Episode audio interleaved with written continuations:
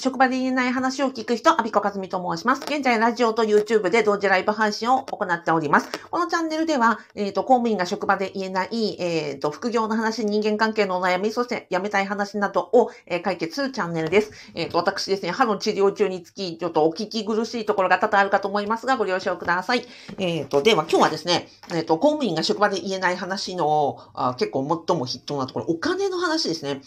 えお金の話が、まあ、職場で言うことがタブーであるということと、あと、公務員だからこそ、税金が、自分がいくら払ってるのかっていうのを、実は知らなかったり、あなたの税率がいくらだったの、あの、何パーセントが適用されてるのか知らないという方も多くてですね。で、ちょうど今日4月のね、えっ、ー、と、11日なんですけど、うんと、昇給 ?4 月で昇給された方とか、まあ、昇、あ、昇給は1月が多いんだけど、例えば4月でお給料が増えたっていう場合あると思うんですよね。昇格されたとか承認されたとかで。で、ただし、うん、昇格、うん、承認されてお給料額が上がったという時に、やった上がったって言って実感あります？今まであの、昇給して、やったなんかすごい増えたなって感じしたことなくないですか？あれなんか上がってるはずなのに、去年とあんまりなんか変わらないなとか、むしろ上がったのに、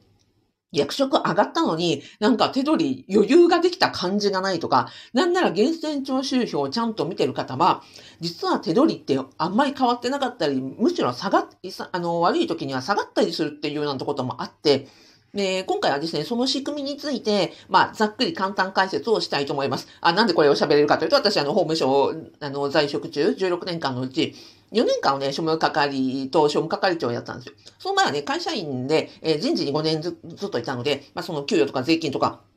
社会保険とかの源泉徴収票の仕組みというのは、まあ、ほぼ、あの、10年間徹底的にやっていきまして、今のね、私のオンラインスクールでもお話をしているところなんですが、これ本当にね、皆さんね、知ると、えーってびっくりされるので、ここでね、お話をしたいと思います。えー、公務員が昇給しても、えー、なんか実感が湧かない、えー、リッチになった感じがしないというのはですね、えっ、ー、と、まずは、えー、この、総支給額ってありますよね。あの、お給料もらった時とか、まあ、賞与をもらった時に、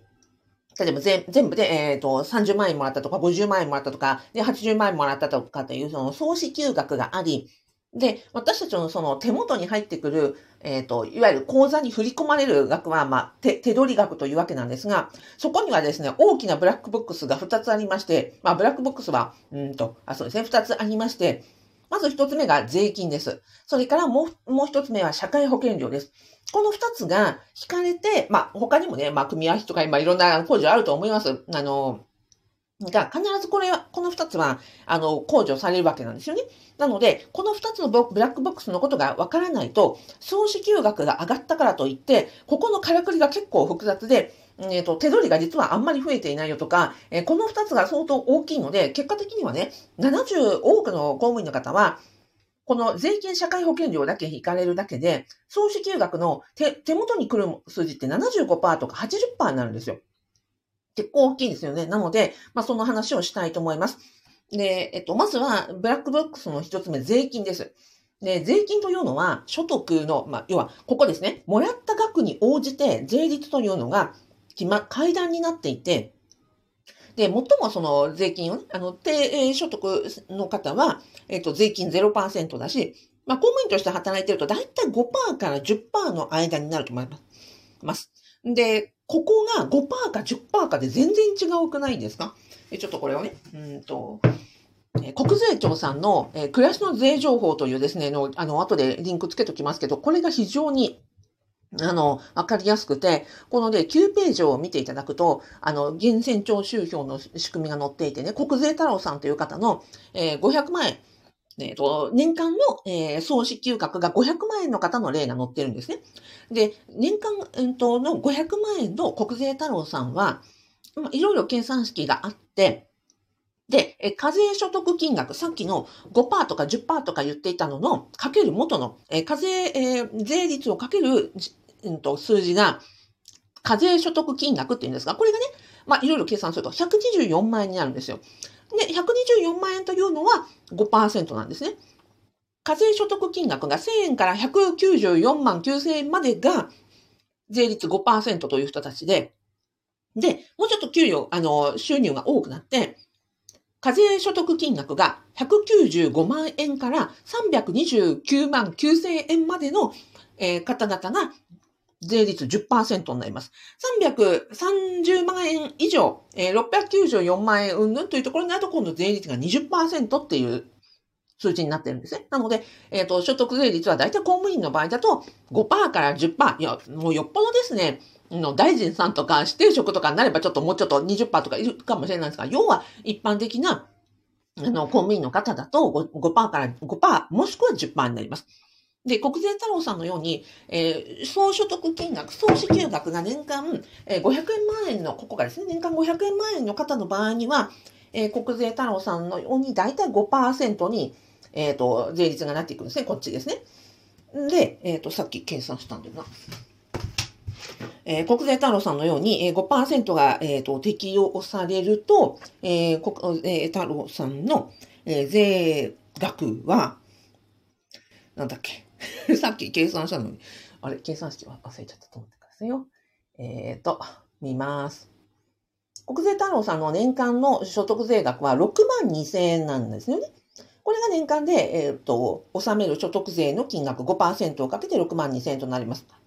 年間で6万2千円ですから、そんなにそんなに高くない。まあ、月、一月あたりにすると5千円ぐらいになります。でもね、あ、そんなに高くないじゃんって思われるんですよ。でもそうじゃないんですよ。同じその課税所得に、額に対して、あこれ所得税額なんですけど、さあ、えっ、ー、と、地方自治体の住民税ですよ。住民税は、えっ、ー、と、都道府県税と、住、えっ、ー、と、市民税。あ、ま、だから間違ってるね。間違ってるです。待ってよ。これが所得税額で、えー、きゃ所得税額で住民税額がここに10%足ささるわけですから、えっ、と、これが、えー、65%から70%。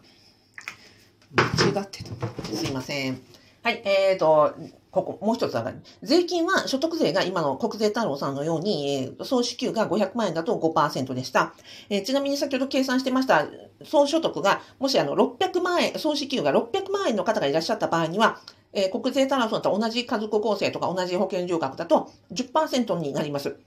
階段が1個上がるんですね。すると、えっ、ー、と、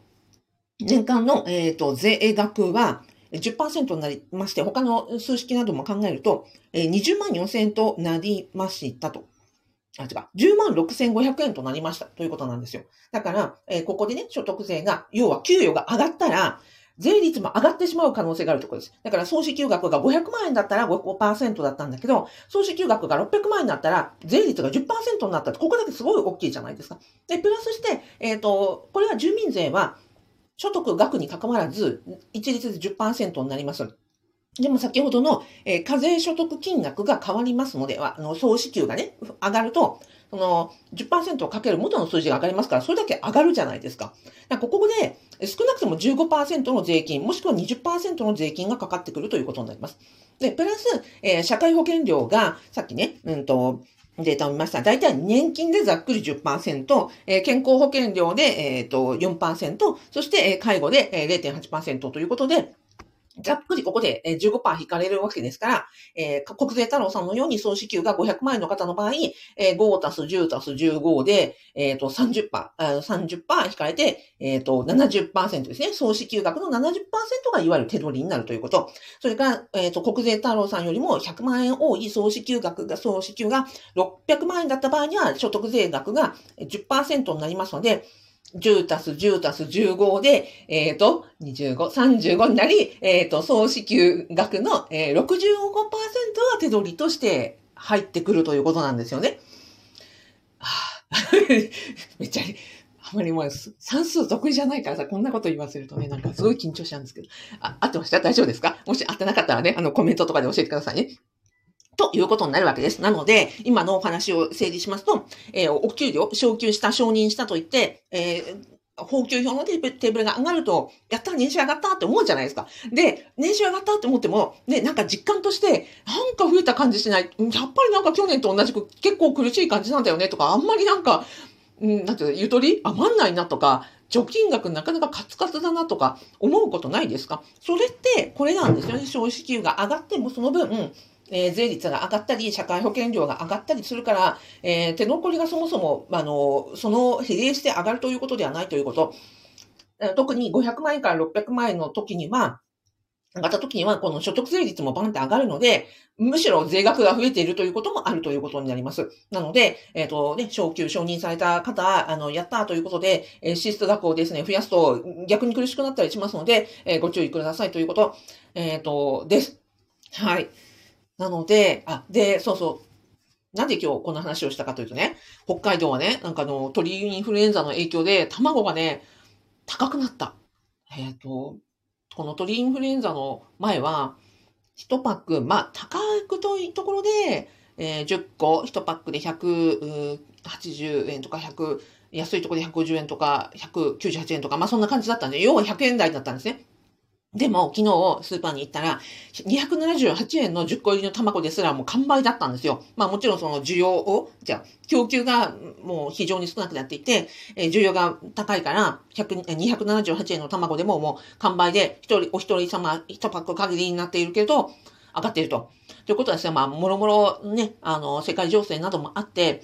ここのね、手取りは、えっと、総支給が増えても、手取りはね、それだけ税率などが上がる、プラスして、えっ、と、ね、こう、物価高があったりとかするので、余計にですね、やっぱり引き締めないと、あ いけ、なんつうの、きついよねって思ったのでね、今日のこの話をさせていただきました。で、プラスしまして、えっ、ー、と、このね、えー、給与目線の見方、源泉徴収票の見方、もっと言うと、じゃあこの後どうすればね、うんと、コンビって、その、報給票が決まってるし、昇給の幅だって決まってるじゃないですか。どんなに頑張って、どんなになんかこう、優秀な、超優秀な評価を取ったところでですよ。頑張りが収入に、えーと、反映されると仕組みではないわけですよ。まあ仕組みあるんだけれども、それは自分でコントロールできないところなので、じゃあどうやっていったらいいのかとかですね、この税金と社会保険料と、もろもろのからくりなどもちゃんとこう自分で分かった上で、ここが分かると、例えば保険料、あの、地震保険とか、うんと、火災保険とか、いくらまでかけたらいいのかとか、ふるさと納税どうしたらいいのかとかですね、これから新、あの、23制度も変わりま、あの、か、23もね、今非常に注目浴びてるじゃないですか。じゃあ、兄さん自分どうするんだっていうところにも、あの、関わってくるので、これをね、4月22日に、えっ、ー、と、無料で、あの、ズームセミナーをやろうと思っております。で、さっきまでちょっとね、あの、告知のページを書いてました。で、まだできてないんですが、メルマガ、あの、読者さん限定で、あの、ご案内したいと思いますので、よかったらですね、後であの、メルマガ登録フォームをつけておきますので、あの、ぜひ、えー、メルマガ登録していただいて、無料セミナー、あのー、ご検討いただけたらと思います。えー、4月22日の夕方16時から、あのー、2時間ぐらいで開催しようと思ってまして、今の公務員の、えっ、ー、と、お金の話をどうしたらいいかという話と、あと、まあ、何でもね、あの、質問していただけるような質問タイムを、あの、設けたいと思っております。です。なので、えっ、ー、と、よかったらメルマガ登録もご登録ください。あ、登録いただいても後からですね、あの、すぐに剥がしていただいて結構ですので、それ、あの、えー、ご活用いただけたら嬉しいです。はい。ではでは、えっ、ー、と、ラジオでコメントいただきました。やすさん、ありがとうございます。お疲れ様です。えー、ひろみさん、ありがとうございます。えー、すーさん、ありがとうございます。まうさん、ありがとうございます。お、みずさん、ありがとうございます。あ、みずさんもね、大変でしたね。お疲れ様でした。はい。ではでは、えっ、ー、と、なんか忘れてないかな 忘れてないかなって なんか言い忘れてるような気がします、しも、気もしますが、いつものことなのでこれで終わりたいと思います。はい。では今日もお忙しい中、えっ、ー、と、ご覧いただき、えー、お聞きいただきありがとうございました。では、最後にあなたにですね、感謝のハートマークをお送りして終わろうと思います。あ、ひろみさんありがとうございます。お大事に。